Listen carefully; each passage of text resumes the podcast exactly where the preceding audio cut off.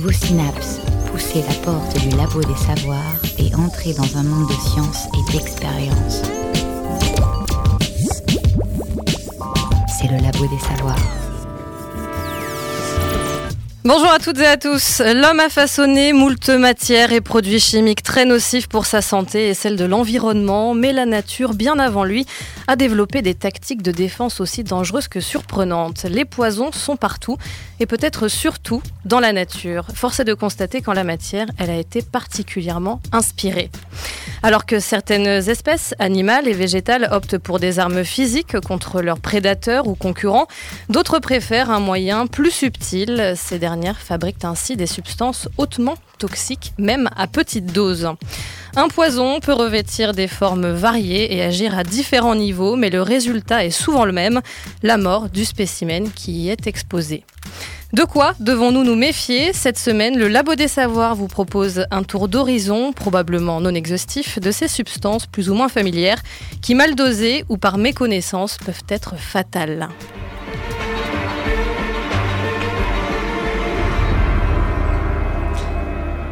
Et ils ont été nombreux à vouloir se faire peur aujourd'hui, peut-être un Roland d'Halloween, qui sait. Aujourd'hui, nous aurons donc le plaisir d'écouter euh, professeur Max, Vassili, Marion, Valentin, Ludivine et Jérémy. Au programme Un jardin empoisonné, les poisons made in France. Les poisons dans la cuisine, les poisons qui soignent, les animaux venimeux et, et, et le glyphosate dont l'orthographe à lui tout seul déjà nous empoisonne.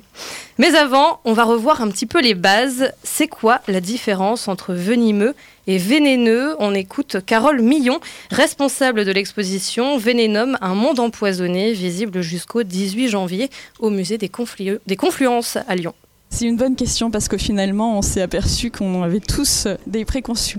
Que vénéneux, c'était euh, les champignons, les plantes, venimeux, c'était les animaux. Et c'est un petit peu plus complexe que ça, dans la mesure où on a considéré que pour être venimeux, les animaux, en fait, devaient avoir des glandes à poison. Et un moyen d'inoculer ce poison, que ce soit les crocs, que ce soit le dard, mais un moyen de l'inoculer. Et donc une certaine forme de volonté de le faire donc on a des animaux dans l'exposition qui sont présentés, des animaux vivants ou des, euh, animaux présentés en vitrine, qui eux sont, euh, on a considéré comme vénéneux parce que sans moyen d'inoculer les toxines qu'ils produisent. On appelle ça aussi des venimeux passifs.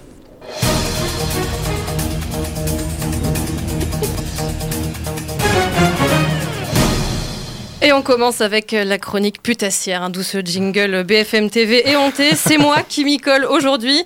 Quels sont les cinq poisons naturels, j'entends par là les végétaux les plus puissants du monde en cinquième position, les amatoxines. Ce sont des composés toxiques qui sont présents euh, chez plusieurs espèces de champignons vénéneux, parmi lesquels euh, la manite phalloïde et la manite vireuse. Donc euh, la manite phalloïde, c'est le plus connu, hein, c'est le rouge avec des gros pois blancs dessus. Il suffit de seulement 7 mg pour tuer un homme de corpulence moyenne. Le mode d'action de ces toxines, cibler et détruire les cellules du foie et des reins. Bon à savoir, les symptômes n'apparaissent qu'entre 6 et 24 heures après l'ingestion. En quatrième position, la Strychnine, cette ah. substance est contenue euh, dans la noix du vomiquier, euh, du vomiquier qui euh, voilà, porte un nom déjà qui en dit long. un arbre d'Asie du Sud-Est, donc 2 mg par kilogramme peuvent suffire pour que le poison soit fatal à celui ou à celle qui l'ingère. La strychnine bloque les agents chimiques contrôlant les signaux nerveux transmis aux muscles, entraînant d'intenses convulsions jusqu'à provoquer la mort. Donc voilà, une mort euh, pas, pas très agréable et assez expéditive d'ailleurs, puisqu'il ne faut à la strychnine qu'une trentaine de minutes pour agir. Efficace. Efficace, effectivement. En troisième, euh, en troisième position, euh, médaille de bronze de, ce, ah. de ce podium, là, la, ricine. Voilà, c'est pourtant pas le plus compliqué à dire. La ricine, donc, est une toxine mortelle contenue dans les graines de ricin. C'est un arbuste d'Afrique centrale que l'on trouve aujourd'hui un petit peu partout dans le monde, c'est-à-dire là où le climat est tropical ou approchant. La substance agit en s'attaquant à l'ARN. C'est la molécule indispensable au bon fonctionnement euh, des cellules, enfin une des molécules. Comment fait-elle? Eh bien, elle bloque la synthèse des protéines dans les cellules, ce qui conduit à leur mort tout bonnement.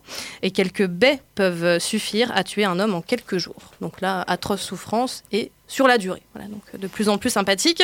On progresse. Numéro 2, le cyanure plus connu également, ou plutôt les cyanures qui peuvent être produits euh, par des bactéries, par des algues, mais aussi par des plantes.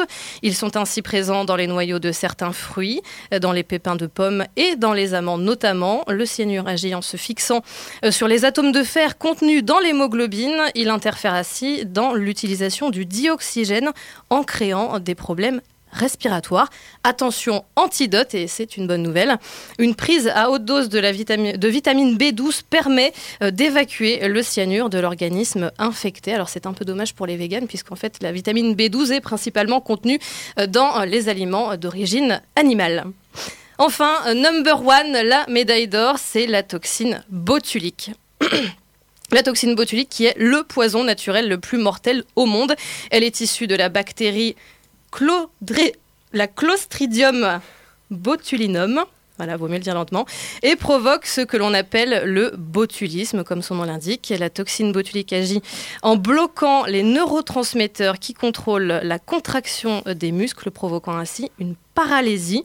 Elle est extrêmement dangereuse puisqu'il suffit d'un millionième de gramme seulement pour qu'elle soit mortelle. Donc autant dire qu'une goutte Là, c'est sûr, c'est le drame assuré. Bien évidemment, euh, cette liste n'est pas, euh, pas, pas complète, car le venin de certains animaux, et on le verra tout à l'heure, tels que les grenouilles ou les serpents, pourrait euh, sans nul doute rejoindre le top de ces poisons à éviter coûte que coûte. Par ailleurs, vous l'aurez remarqué, certaines de ces, de ces substances, de ces toxines ne sont pas présentes sur tous les continents.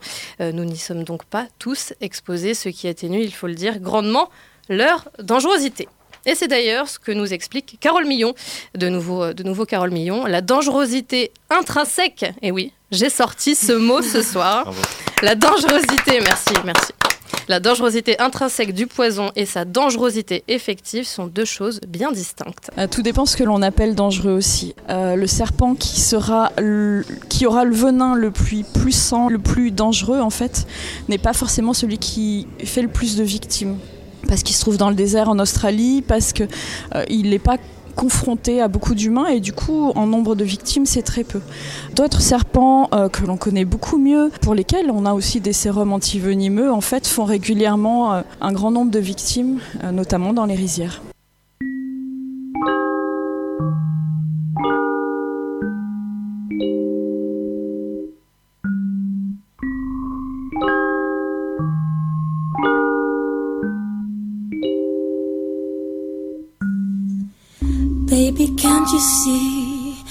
Calling? A guy like you should wear a warning. It's dangerous, I'm falling. There's no escape, I can't wait. I need a hit, baby, give me it. You're dangerous, I'm loving it.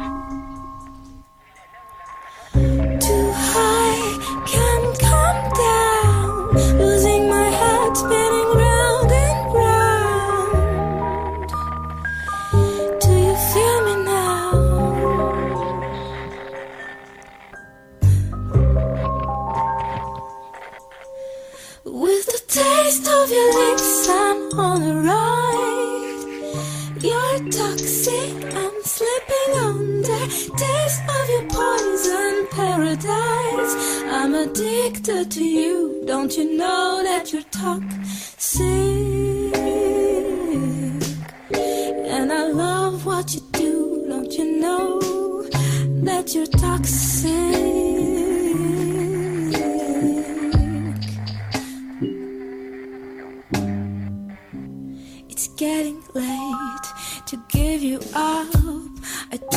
Sip from my devil's cup. Slowly, it's taking over me.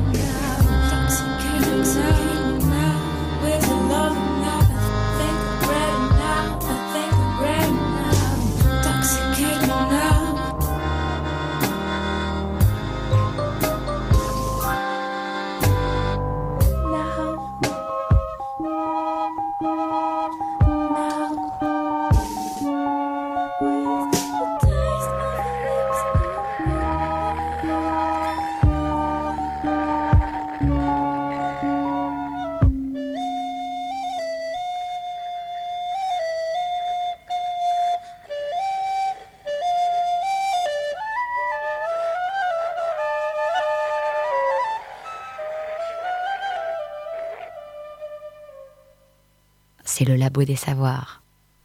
Yael Naïm et cette somptueuse reprise britnésienne du morceau Toxique, qui se termine d'ailleurs sur une petite, euh, un petit air de flûte. On pourrait croire qu'elle charme un serpent. Voilà ce qui nous offre une transition euh, presque parfaite. proximité, euh, proximité géographique oblige. On commence avec la France, grande pourvoyeuse de poison. C'est à vous, professeur Max.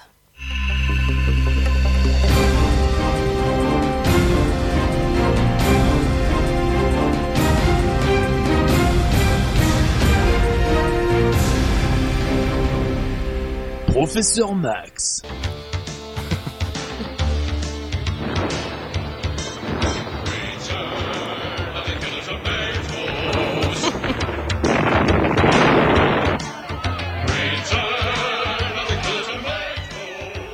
Vous écoutez la musique du film Le Retour des tomates tueuses. Dans cette œuvre dramatique, une paisible ville de bons travailleurs américains est assiégée par des tomates mutantes, devenues agressives à cause d'un savon fou, hostile au rêve américain. Damned Mais où ils vont chercher tout ça, les gens du cinématographe du Boissin C'est pourtant pas les minéraux, végétaux, animaux toxiques, vénéneux et venimeux qui manquent. Dans cette émission, nous nous consacrerons au poison naturel, bio, ça fait des décennies qu'on culpabilise l'humanité sur la pollution et le nucléaire. Il est temps de rappeler que la nature ne s'est jamais gênée pour nous empoisonner. Non mais... Vous pensez certainement que les poisons naturels de la faune et de la flore sont surtout à l'autre bout du monde, qu'on ne crée rien en France. Vous avez tort. Déjà, gare aux minerais en France. Le pire minerai, c'est l'arsenic. Mais la France est peu touchée, surtout depuis le scandale de l'affaire des poisons sous Louis XIV. Selon une intéressante étude de Mélanie Davranche, géochimiste au laboratoire Géosciences Rennes 1, dans les pays européens, la limite est fixée à 10 microgrammes par litre, contre 50 microgrammes par litre dans les pays du tiers-monde. Ah. S'il est naturel, l'arsenic devient dangereux quand il, se répand dans les nappes phréatiques via des sols poreux. En France, tout de même, 200 000 personnes sont exposées. Mais l'empoisonnement des nappes phréatiques par l'arsenic est surtout en Asie du Sud-Est, où les sols sont friables. Le Bangladesh est le number one avec plus de 50 millions de personnes exposées à l'empoisonnement, soit deux tiers des victimes au niveau mondial. Wow Bangladesh Avec un nom pareil, hein. ça n'a rien d'étonnant. Mon titre de professeur, je l'ai mérité, car je suis un homme de terrain, voyez-vous. En juin, oui, oui. En juin 2016, je fis une randonnée pédestre. Oui, je suis aussi un homme d'action, voyez. Point de départ de la rando, le musée de la mine d'uranium de Saint-Crépin-sur-Moine. Ah bah bien vu l'aveugle Oui, vous avez bien entendu. Une mine d'uranium là où convergent les départements de Loire-Atlantique, Maine-et-Loire et Vendée. Elle fut exploitée de 1952 à, 1992 pour un total de 4109 tonnes extraites. Ça faisait pas un kilomètre qu'on marchait et sur quoi on tombe? Une cave viticole. Oh La cave de la moine. Faire pousser des vignes sur un sol riche en uranium. On est les champions Coup de peau, la cave était ouverte. J'ai donc, pu donc pu goûter les cuvées radioactives. C'est correct. Il faut savoir que l'uranium naturel n'est pas dangereux. Hein du moins selon les gens qui vivent là où il n'y en a pas. Hein. c'est quand il est enrichi, retravaillé, que ça produit des déchets toxiques. En France, c'est près de la centrale nucléaire du Tricastin qu'on s'occupe d'enrichir l'uranium. D'ailleurs, j'avais goûté les vins des coteaux du Tricastin en 2004, euh, appellation qui curieusement a changé de nom depuis. Je les avais trouvés plus tanniques que ceux de Saint-Crépin. Ah, et moi, de toute façon, je vais vous dire. Je préfère les vins amiantés du Cap Corse. Patrimonium muscat du Cap Corse. Oui, le sous-sol du Cap Corse est naturellement riche en amiante blanche. Oh, vous le saviez pas lors de vos dernières vacances? Oh, vous ne pouvez pas louper les vestiges de la carrière d'extraction de Canary à flanc de montagne face à la mer. Ce fut la plus grande carrière d'extraction d'amiante d'Europe de 1941 à 1965. Le terme d'amiante désigne certains minéraux à texture fibreuse. L'amiante est extraite de la serpentine, un minerai sombre que l'on voit à la plage de Nonza au centre-ouest du Cap Corse car il a remplacé le sable. Les fibres d'amiante sont particulièrement cancérigènes par les voies respiratoires, sous forme de poussière. Au-dessus de 60 fibres d'amiante par litre d'air inhalé. Il y a danger, et c'est vite arrivé. En tout cas, vous pouvez continuer à boire les vins du Cap Corse. Ils sont excellents. De toute façon, le critère de dangerosité commun à tous les poisons, c'est la dose. En dessous d'une certaine dose, il n'y a pas d'empoisonnement. Non, non. Vous mourrez juste au ralenti. Pénard. Question dosage, euh, moi qui ai vécu 10 ans au Cap Corse, je crains plus la cirrhose que l'empoisonnement. si l'amiante vous fait peur, rappelez-vous que les vins de Chablis, dont la fraîcheur et la minéralité sont si célèbres dans le monde, sont cultivés dans l'Yonne. Le pays où sont enterrées les victimes du docteur Petiot, Claude Dunant, Émile Louis, Jean-Pierre Trébert, etc., etc. Ah, la France et ses terroirs Partons maintenant dans les Antilles à la rencontre de l'arbol de la muerte, l'arbre de la mort qui tue, le mancenillier. Espèce endémique à l'Amérique latine et aux Caraïbes. C'est l'un des arbres les plus dangereux du monde. Il a un nom sympa pourtant. Ouais, manzanillo en espagnol. Si vous touchez son tronc, ses branches, ses feuilles, sa fruit, son fruit, ses sèves, vous vous exposez de graves brûlures. Mieux vaut ne pas s'y abriter dessous en cas de pluie. Non seulement il est extrêmement dangereux, mais il est aussi pervers. J'adore Son fruit dégage une agréable odeur de citron et ressemble à une petite pomme verte. Mmh. En avaler une bouchée peut être fatale. Ça fait plaisir de voir que toutes les espèces ne se laissent pas bêtement éradiquer par l'homme, comme en Amazonie. Enfin un arbre qui se sort les branches du tronc. On trouve le mancenillier sur toutes les plages des Antilles françaises. Le comble, c'est qu'on ne peut pas les arracher car ils sont efficaces contre l'érosion. Pervers, délicieusement pervers, j'adore. Mince, le temps qui m'est imparti est parti. Je n'ai pas eu le temps d'aborder les poisons des animaux. Mais bon, ça va, ok, on a des couleuvres, des frelons, hein, mais en Afrique, en Australie et ailleurs. Je vous signale qu'ils ont des araignées de la taille d'une main, des bois, des pitons. Alors, mes chers compatriotes, ne faites pas les chochottes.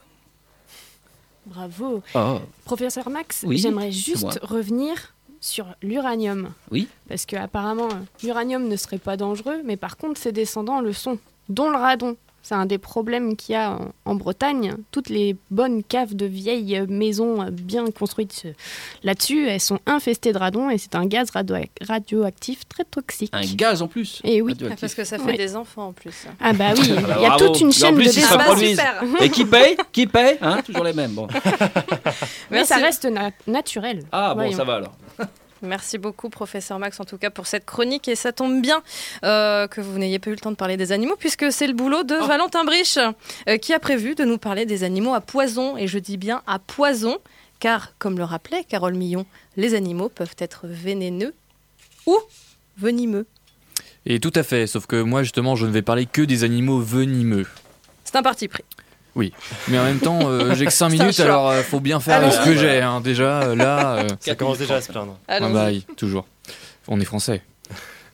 Donc bref, donc dans la nature, si on veut survivre, eh ben, il faut effe- évidemment se défendre, mais aussi se nourrir. Et pour survivre dans cette gigantesque arène qu'est la nature, certains animaux se sont spécialisés dans l'utilisation du poison. Les animaux venimeux sont très nombreux, puisqu'on en trouve dans quasiment toutes les classes d'animaux. Dans la mer, il faudra se méfier de la cuboméduse d'Australie. Alors oui, euh, l'Australie nous en veut beaucoup, donc euh, ils ont beaucoup d'animaux venimeux par là-bas. Du poisson-pierre, de l'étoile de mer Ancata, Anca, ah, Acanthaster plancy, la pieuvre à anneaux bleus, bleus et bien d'autres. Sur Terre, il n'y a que l'embarras du choix entre les serpents, les araignées et autres insectes venimeux. Cependant, contrairement à Agathe, nous ne sommes pas là pour faire un énième top 10 des animaux les plus venimeux au monde, nous allons davantage nous intéresser à leurs différences. Enfin bon, pas tout de suite, avant d'en parler, on va d'abord donner un seul point commun à tous les animaux venimeux. Ils ont tous une glande dont la seule fonction est de fabriquer du venin. C'est d'ailleurs pour cela que le fougou, ou poisson globe par exemple, n'est pas un animal venimeux mais vénéneux.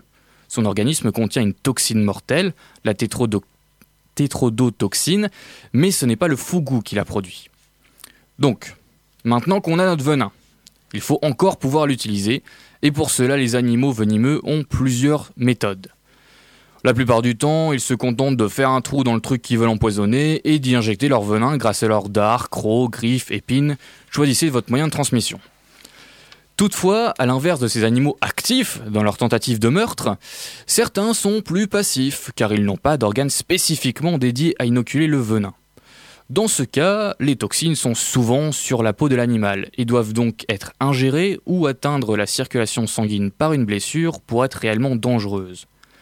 On retrouve cela surtout chez les amphibiens comme les grenouilles de la famille des Dendrobatidae, mais aussi chez les arthropodes comme les iules, des espèces de gros mille pattes noirs. Quand je dis gros, c'est genre 30 cm. Euh. Ouais. voilà. Et alors, quand est-ce quand le venin est dans la proie, qu'est-ce qu'il va faire? Les effets peuvent être très nombreux. Les venins sont principalement classés en trois classes. Les venins neurotoxiques ciblent le central nerveux et paralysent la victime. Et comme c'est assez difficile de respirer avec des poumons qui refusent de bouger, la victime s'asphyxie très vite. Les venins cytotoxiques détruisent les cellules au simple contact, causant des nécroses. Les araignées aiment particulièrement ce genre de venin qui leur permet de liquéfier les organes internes de leurs victimes. Ainsi, il n'y a plus qu'à planter la paille et aspirer la soupe de boyau. Enfin, les venins hémotoxiques, soit fluidifient le sang pour provoquer une hémorragie, ou au contraire, font coaguler le sang pour obstruer vos vaisseaux sanguins. Alors, bien évidemment, les venins peuvent avoir d'autres effets, et même cumuler plusieurs des effets. C'est d'ailleurs pour cela qu'en général, un antivenin est spécifiquement destiné à une espèce en particulier, car chaque race d'animaux venimeux a son propre cocktail mortel personnel.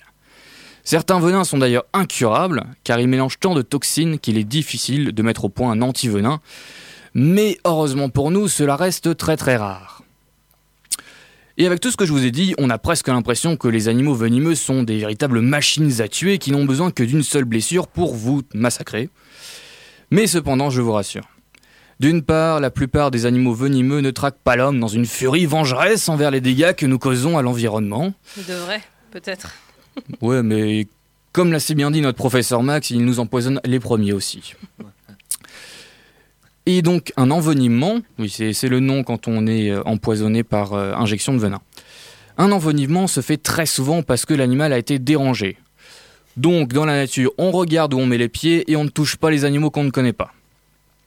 Et enfin, les venins n'agissent pas en 3 secondes contrairement à tout ce qu'on peut voir dans les films. Nous avons développé des traitements à énormément des venins naturels, et donc avec une bonne prise en charge, on peut survivre. Enfin, dans la plupart des cas. Merci. merci pour cette petite note d'optimisme, euh, Valentin. Euh, merci beaucoup. On va voir si vous avez suivi depuis le début de cette émission. Euh, interro surprise. On va faire un petit quiz pour savoir si vous avez bien écouté.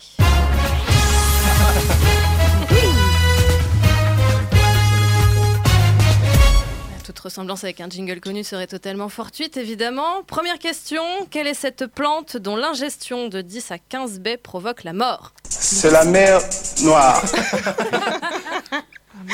La ric- Non, Le le ricin. ricin. ouais. Ricine. C'est ça. Les baies de ricin. Bravo Et on n'a pas de buzzer, c'est nul. Ouais, c'est vrai, c'est vrai. Mais Ludivine, on sait que c'est toi. D'accord. D'où provient la strychnine, poison mortel Est-ce que- est-ce qu'elle provient euh, d'un métalloïde, des lianes d'Amazonie ou de la noix vomique Bip. Valentin La noix euh, du vomiquier. Tu peux le dire, ce n'est pas un gros mot. Et c'est sa très bonne réponse, mais vous me faites plaisir. Ouais. Euh, très bien, très bien, oui. Dernière question pour, pour toi, professeur Max. Ah. Euh, les noyaux de cerise ou les pépins des pommes contiennent-ils de l'arsenic? Est-ce que c'est les pommes, est-ce que c'est les noyaux de cerise? Ou est-ce que c'est les deux? Les deux? Les deux aussi. La pomme. Quand C'est t'aimes pas du une mauvaise réponse. Je sais plus. Non, c'est c'est pas du cyanure. C'est du cyanure. C'était ça. On m'entend pas? Si, si, je t'entends. Ah, D'accord. Si, si, je t'entends. c'est ça, mais il faut quand même en choisir un. C'est les pommes. Les pommes, exactement. Manger des pommes. Manger des pommes. Oh la vache. Ok, d'accord. On voit tout de suite où, où tu te situes, euh, Jérémy. Euh, très bien, et bien bravo. Je vous félicite. Vous aviez tous les bonnes réponses. C'est très agréable. C'est très agréable. On s'écoute. Non, mais c'est très important. On va faire une euh, première pause musicale avec euh, Serge Deuxième, Gainsbourg. Deuxième. Deuxième. Deuxième, c'est vrai, c'est vrai, ça passe vite le temps avec vous. Serge Gainsbourg, My Lady Héroïne, Ah, tout de suite dans le Labo des Savoirs.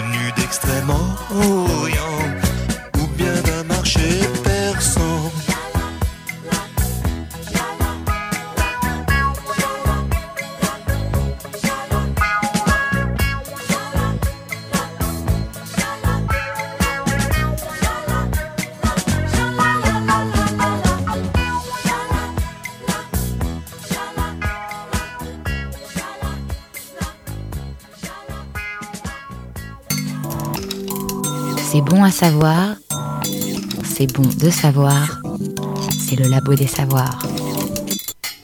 Et de retour au labo des savoirs, et oui, une quatrième, ça fait pas de mal, où nous sommes tous réunis pour parler des poisons dans la nature. Tout à l'heure, professeur Max nous parlait de cet arbre de la mort euh, aux Antilles, dont le moindre contact peut provoquer des brûlures, mais qui n'a pas son pareil contre l'érosion des côtes. Cela montre que nous devons apprendre à vivre avec certains poisons. D'ailleurs, ce qui est au départ dangereux pour l'homme et les animaux peut aussi, peut aussi devenir un remède. C'est bien souvent et c'est souvent de là que viennent les médicaments, n'est-ce pas Ludivine? Tout à fait. Mais comme on le dit depuis le début de l'émission, les poisons sont dangereux. Mais dans certains cas, ils peuvent vous soulager, vous soigner, voire même vous sauver la vie. Il y a différents exemples d'utilisation de produits toxiques par les guérisseurs. Voici quelques exemples de plantes et autres toxiques et leurs anciennes utilisations. Le gui. Cette plante était très utilisée par les druides qui l'appelaient la plante qui guérit tout. Le gui était utilisé pour soigner les spasmes liés à l'épilepsie, mais aussi les crampes et les crises d'hystérie. Bien plus tard, au 19e et début du 20e siècle, pour nous les femmes, il existait une super gamme de tampons bien spécifiques. Des tampons imprégnés de belladone, une plante toxique, mais aussi d'opium, ce qui permettait, soi-disant, d'avoir des règles moins douloureuses. Comme quoi on sait depuis longtemps que c'est un poison les tampons. Exactement. Continuons avec l'opium, ou plus exactement le pavot, la plante dont il est extrait. Cet opium peut être transformé en morphine, qui est un puissant analgésique, autre- autrement dit un antidouleur. C'est aussi à partir de cette plante qu'est produite l'héroïne. Le pavot a été largement utilisé au fil des siècles comme sédatif et analgésique sous la forme appelée laudanum, qui est une teinture alcoolique d'opium. Cette boisson a aussi été utilisée pour ses effets récréatifs. Les plus âgés d'entre nous ont bien connu les thermomètres à mercure. Métal lourd très toxique, il est interdit d'utilisation domestique depuis 1999 en France. Néanmoins, derrière son côté dangereux, ce joli liquide argenté a été utilisé pour soigner la syphilis, cette maladie sexuellement transmissible d'origine bactérienne. Le mercure a sans doute tué autant que la syphilis elle-même. D'accord, parmi ces exemples, certains font peur, voire tous, je l'avoue. Néanmoins, il est démontré que les éléments toxiques peuvent, dans une certaine mesure, nous soulager. Tout dépend de la dose, de la forme chimique utilisée et du composé. Différentes équipes de recherche dans le monde travaillent donc à identifier et à cataloguer dans une pharmacopée, c'est-à-dire une encyclopédie, les plantes et autres substances à usage thérapeutique. La pharmacologie étudie l'interaction de ces substances avec notre organisme pour aboutir ou non à de nouveaux médicaments. Des études plus récentes ont permis de démontrer l'efficacité de certaines toxines ou protéines présentes dans les poisons et les venins sur différentes maladies.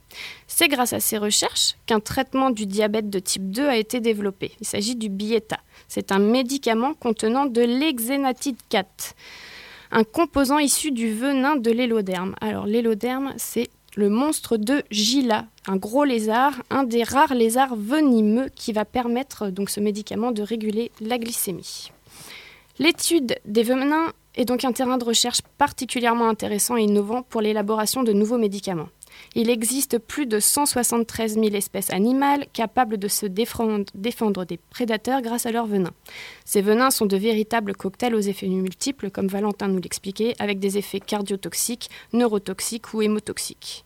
Comme il l'a été expliqué auparavant, les composants des venins vont s'attaquer spécifiquement à certaines molécules des or- cellules des organismes vivants.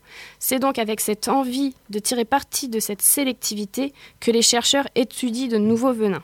et plus particulièrement les molécules les moins connues des venins neurotoxiques qui pourraient être employés dans le traitement de la douleur, de l'obésité, des maladies cardiovasculaires, mais aussi de certains cancers et maladies orphelines. De nombreux espoirs sont donc permis. C'est dans cette optique que le projet Venomix a été mené. C'est une collaboration inédite entre plusieurs pays et organismes tels que le CEA, le Commissariat à l'énergie atomique et aux énergies alternatives, au laboratoire Ibitec à Saclay, ainsi que la société Alpha Biotoxine en Belgique. Ce projet consistait à créer une base de données de substances potentiellement intéressantes pour l'industrie pharmaceutique.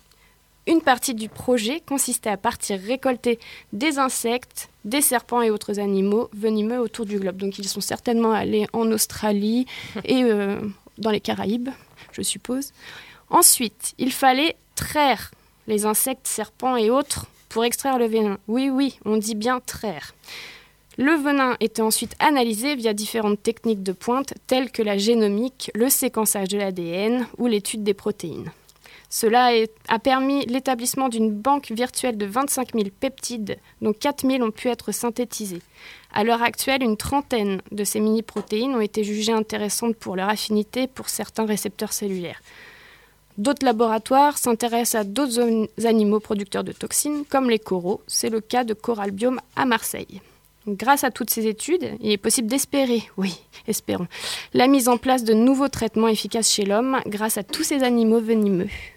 Merci beaucoup Ludivine. Et euh, d'ailleurs, puisqu'on parle de, pharmacie et de médicaments, on peut simplement peut-être évoquer le sigle pharmaceutique qui correspond à un, serpent, un serpent euh, et un verre, un verre, un, réceptacle, enfin. Je ne sais pas si on peut appeler ça un verre à coco. J'allais dire un verre à vin, mais bon, c'est. Voilà, après, on va encore dire des choses, on va tirer des hein. conclusions. Un calice. Un calice, voilà, merci.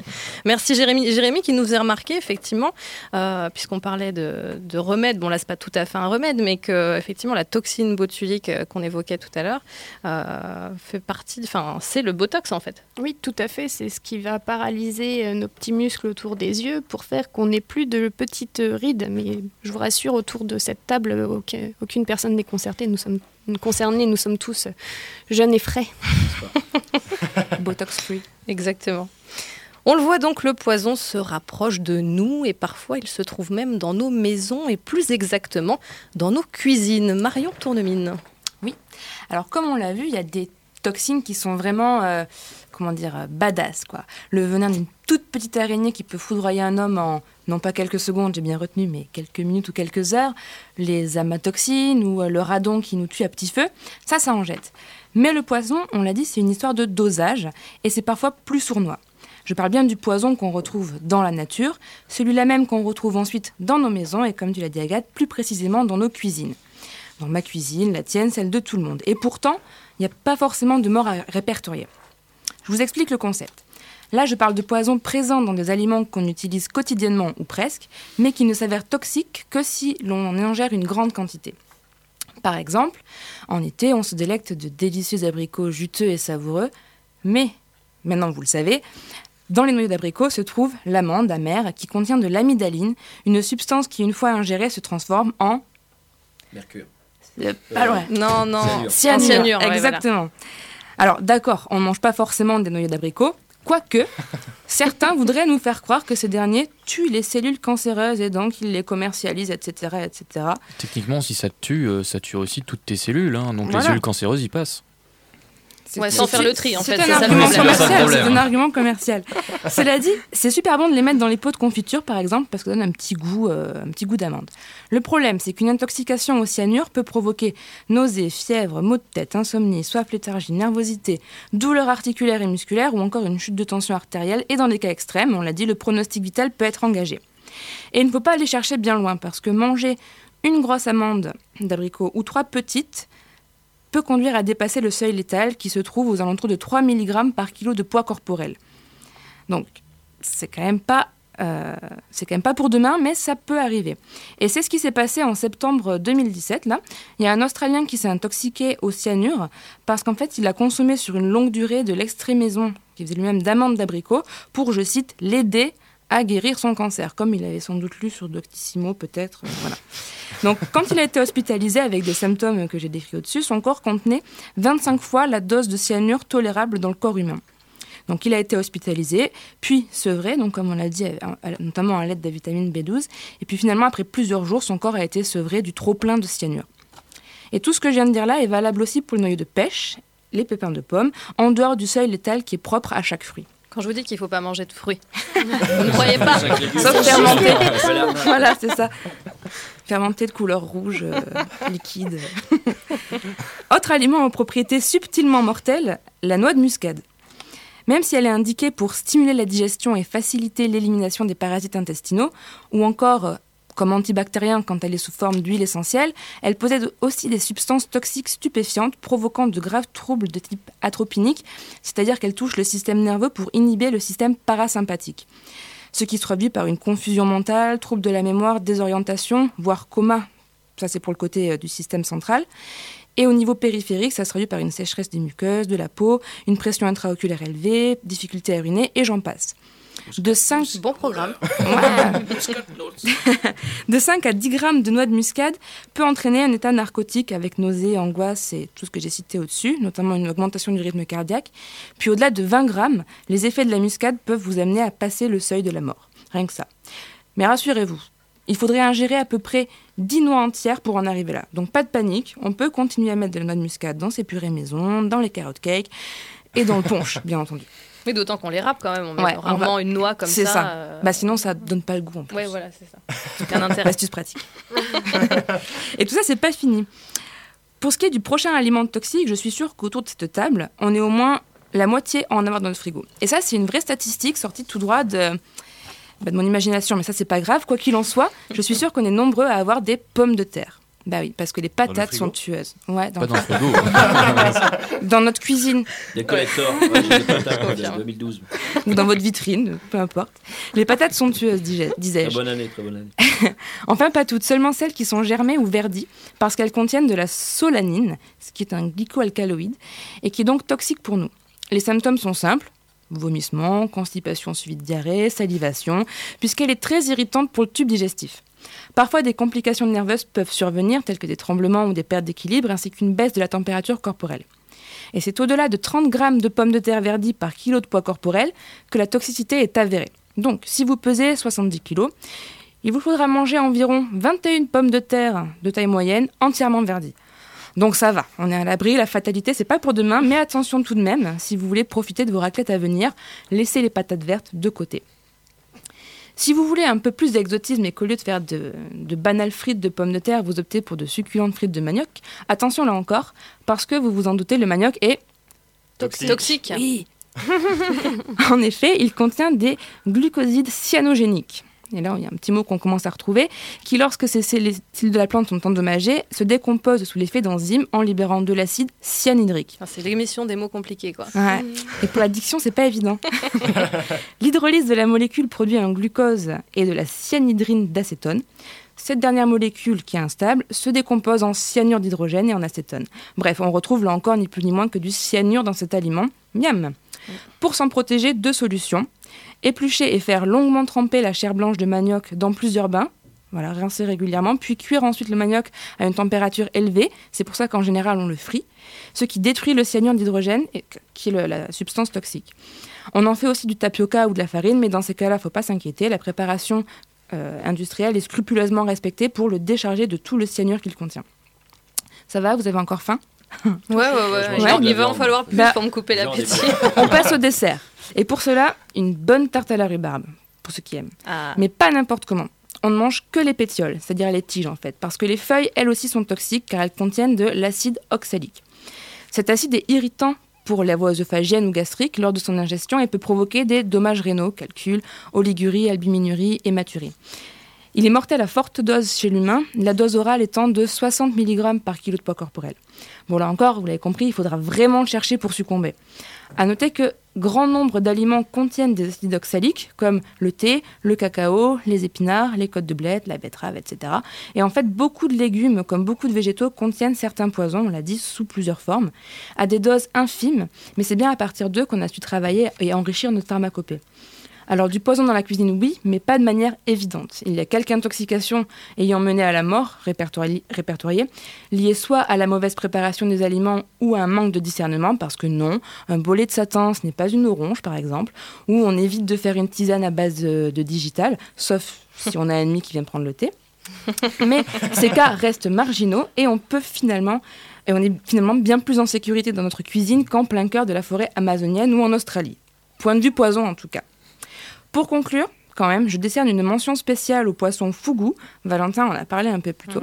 C'est un poisson dont les ovaires, les intestins, la peau et le foie contiennent de la tétrodotoxine, une neurotoxine dont la dose létale est de 20 mg pour un humain tout entier. Il était fabriqué en enfer ce poison.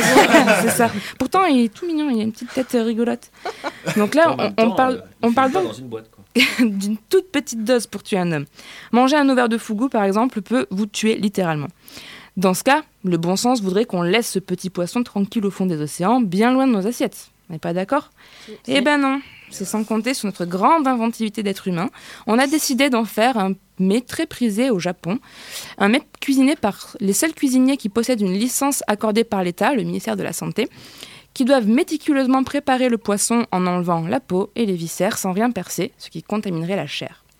Et pour information, jouer avec la mort au Japon en se payant un bon sashimi de fugu, ça a un prix, pas moins de 200 euros. Bon appétit De quoi se débarrasser de la, de la haute classe hein Mais- et des élites. D'ailleurs, ce qui est, Ouais, bah, mais ce qui est intéressant avec le fougou, c'est qu'en fait, euh, quand, comme quand je disais que c'était pas un animal euh, venimeux, c'est parce qu'en fait, son, ça provient de son alimentation, euh, le- la toxine qui s'est- La tétrodotoxine. Oui. Qui, euh, qui s'accumule en lui. Parce qu'en fait, on a constaté que les fougous d'élevage n'étaient pas euh, veni- euh, veni- vénéneux. Tout Et- simplement. La mer Oui. est si polluée que ça pour qu'ils produisent. euh, Non, non, c'est Non, en fait, c'est leur c'est parce qu'en fait, ils mangent certaines algues Ouais. qui font que ça s'accumule, euh, que ça s'accumule à, à l'intérieur d'eux. Pauvre fougou. Ouais. Bon, en tout cas, merci beaucoup Marion. Comme pour les légumes, les poisons ont leur potager. Ce jardin au poison se trouve en Angleterre et c'est Vassili Moreau qui nous en parle. Olnick, comté de Northumberland sur la côte nord-est de l'Angleterre. De l'horizon de ce village perdu dans la campagne se découpe la silhouette d'un château fort normand.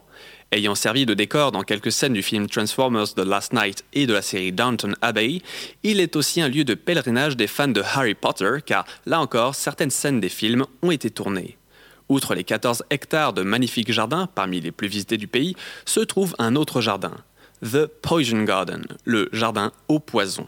Il a été construit en 2005 par la volonté de la duchesse de Northumberland de rénover et moderniser les jardins du château. Ce jardin au poison est un véritable supermarché pour les sorcières et les meurtriers où l'on peut trouver plus d'une centaine d'espèces de plantes mortelles et narcotiques. Vous imaginez bien que la visite est guidée. Aucun moyen de passer seul l'imposant portail noir en fer forgé décoré de têtes de mort et d'inscriptions These plants can kill. Ces plantes peuvent tuer. Et malheureusement, elles tuent régulièrement. Des visiteurs? Non, pas des visiteurs. Déjà, quelques jardiniers ont été les victimes de leurs protégés. Une jardinière de ce même jardin a eu la main brûlée au troisième degré par une graine de Ruta graveolens. Le poison peut rester jusqu'à 7 ans dans votre organisme. Plus tragique encore, la mort en 2014 d'un jardinier expérimenté quelques jours seulement après avoir manipulé les belles fleurs d'Aconitum napellus. L'idée de ce jardin mortel était de présenter une collection capable de susciter l'intérêt du public et surtout des plus jeunes. Pas facile d'intéresser la sortie classe vert du petit Oliver quand on parle de pédoncule de courge et d'orchidée. Mais dites-lui qu'à l'époque victorienne, on mettait un peu de pollen de brugmansia dans le thé pour obtenir un effet aphrodisiaque, et que si on force un peu la dose, c'est carrément un trip du style LSD qui nous attend, et là, Oliver est attentif. Outre les accidents, le Poison Garden du château d'Ornick est une véritable collection d'armes du crime. Si vous cherchez un empoisonnement célèbre au Royaume-Uni, la funeste plante est quelque part dans ce jardin. Belladone, Datura, Jusquiam, Colchic ou encore la Digitale. Vu la dangerosité du jardin, le château d'Ornick a l'autorisation des autorités pour se procurer, posséder et exposer ces poisons, et notamment les narcotiques pavot, cannabis, coca, champignons hallucinogènes, tabac et bien d'autres. Et là, Oliver, il est encore présent. Oliver, il est à Donfla. le jardin de la mort est gardé 24 heures sur 24. Certaines plantes sont derrière les barreaux pour éviter les intrusions et les vols, mais aussi pour éviter aux visiteurs de mourir dans d'atroces souffrances. Merci beaucoup, euh, Vassili et Oliver. Si tu nous écoutes, reste avec nous car c'est l'heure du quiz. Les budgets de. Gros budget jingle ce soir. Je suis un condiment. Mes propriétés sont vantées pour faciliter la digestion et l'élimination des parasites intestinaux. Mais inhalé, je provoque une confusion mentale et des troubles de la mémoire. Je suis, je suis. La noix de muscade. Ça Bien compte- joué, Ça bien compte joué, pas Mario. celle qui a fait la chronique. C'était sa chronique. Ouais, mais on le voit pas à la radio. Mais quel mauvais esprit. Deuxième question. Je suis un serpent venimeux. Je suis le python, le cobra ou la couleuvre? Le cobra. Les trois. Les trois Enfin, les deux.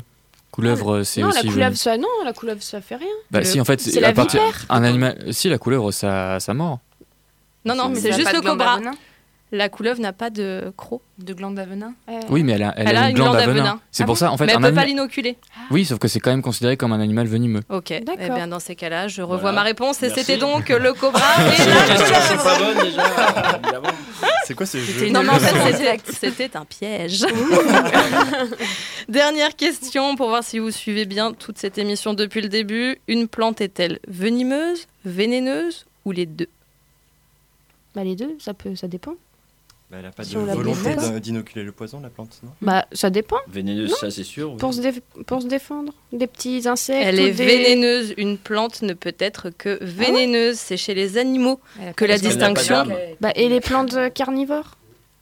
Elles ont pas de poison, c'est des Non, sucs de gastriques. poison, ouais. Et Ah c'est pas, du poison. Ah, Voilà. bon, bah, comme ça. J'aurais appris quelque chose. On va faire un petit plongeon dans l'actualité tout de suite, car euh, à l'évocation, à l'évocation de poison, qu'est-ce qui ressort en ce moment? Eh bien, c'est le glyphosate, un produit euh, phytosanitaire déclaré euh, cancérigène par l'OMS, l'Organisation mondiale de la santé, et dont l'autorisation de circulation sur le marché européen est en débat à Bruxelles depuis plusieurs semaines, plusieurs mois même, on pourrait dire. Jérémy, est-ce que ce n'est pas un petit peu tiré par les cheveux de parler du glyphosate dans cette émission? Alors, tiré par les cheveux, je sais pas. À vrai dire, en fait, depuis que je prends ma tasse de glyphosate chaque matin, euh, j'en ai plus. Alors, on ne compte plus, en effet, les arguments, les contre-arguments et les réactions sur ce sujet très épineux, qui amène parfois des raccourcis très violents, comme cette une de Libération en septembre dernier, où l'on voyait un bol de céréales avec le pictogramme toxique, donc le même qui hante nos souvenirs de TP de physique-chimie. Euh, donc cette une faisait suite à une découverte de traces de glyphosate dans les céréales et a fait mal réagir les universitaires sur Twitter. Donc est-il incorrect, voire partisan, de qualifier le glyphosate de poison? Alors on commence à bien le comprendre, un poison est une substance qui va causer des dégâts, voire tuer un organisme vivant par le biais de réactions chimiques. Donc le glyphosate est un herbicide pour les, euh, pour les plantes, c'est donc un poison pour elles. La question qui agite l'actualité est plutôt est-ce un poison pour l'homme? Quelle preuve la science peut nous apporter de sa dangerosité? Parlons donc de sa chimie, vu qu'il est question de réaction chimique. Donc le glyphosate va bloquer l'action d'une enzyme, le PSPS. Cette enzyme est nécessaire pour permettre aux plantes, aux bactéries et aux champignons de synthétiser des molécules indispensables à leur croissance. La plante ne peut pas alors grandir correctement et elle meurt. Donc vous avez remarqué, j'ai dit ni les animaux et encore moins les êtres humains, seulement les plantes. Il s'attaque il s'attaque donc à toutes les plantes sans distinction, et c'est pour cette raison qu'il est utilisé massivement pour l'entretien des espaces verts en agriculture. Euh, la chimie nous apprend aussi que le glyphosate est hydrophile, donc ça n'a rien de répréhensible, cela veut juste dire qu'il se dissout très bien dans l'eau. L'arrosage et la pluie peuvent donc alors rapidement l'emporter dans le sol. En fonction de la nature du sol, de la présence de bactéries, des conditions météo et de tout un tas d'autres facteurs, il faut entre 4 et 189 jours pour dégrader la moitié du glyphosate. Donc c'est sa demi-vie. Donc on, vous noterez la précision de ce chiffre. Alors pour contrer cela, les fabricants de pesticides vont travailler sur la composition du produit fini et notamment y mettre des additifs.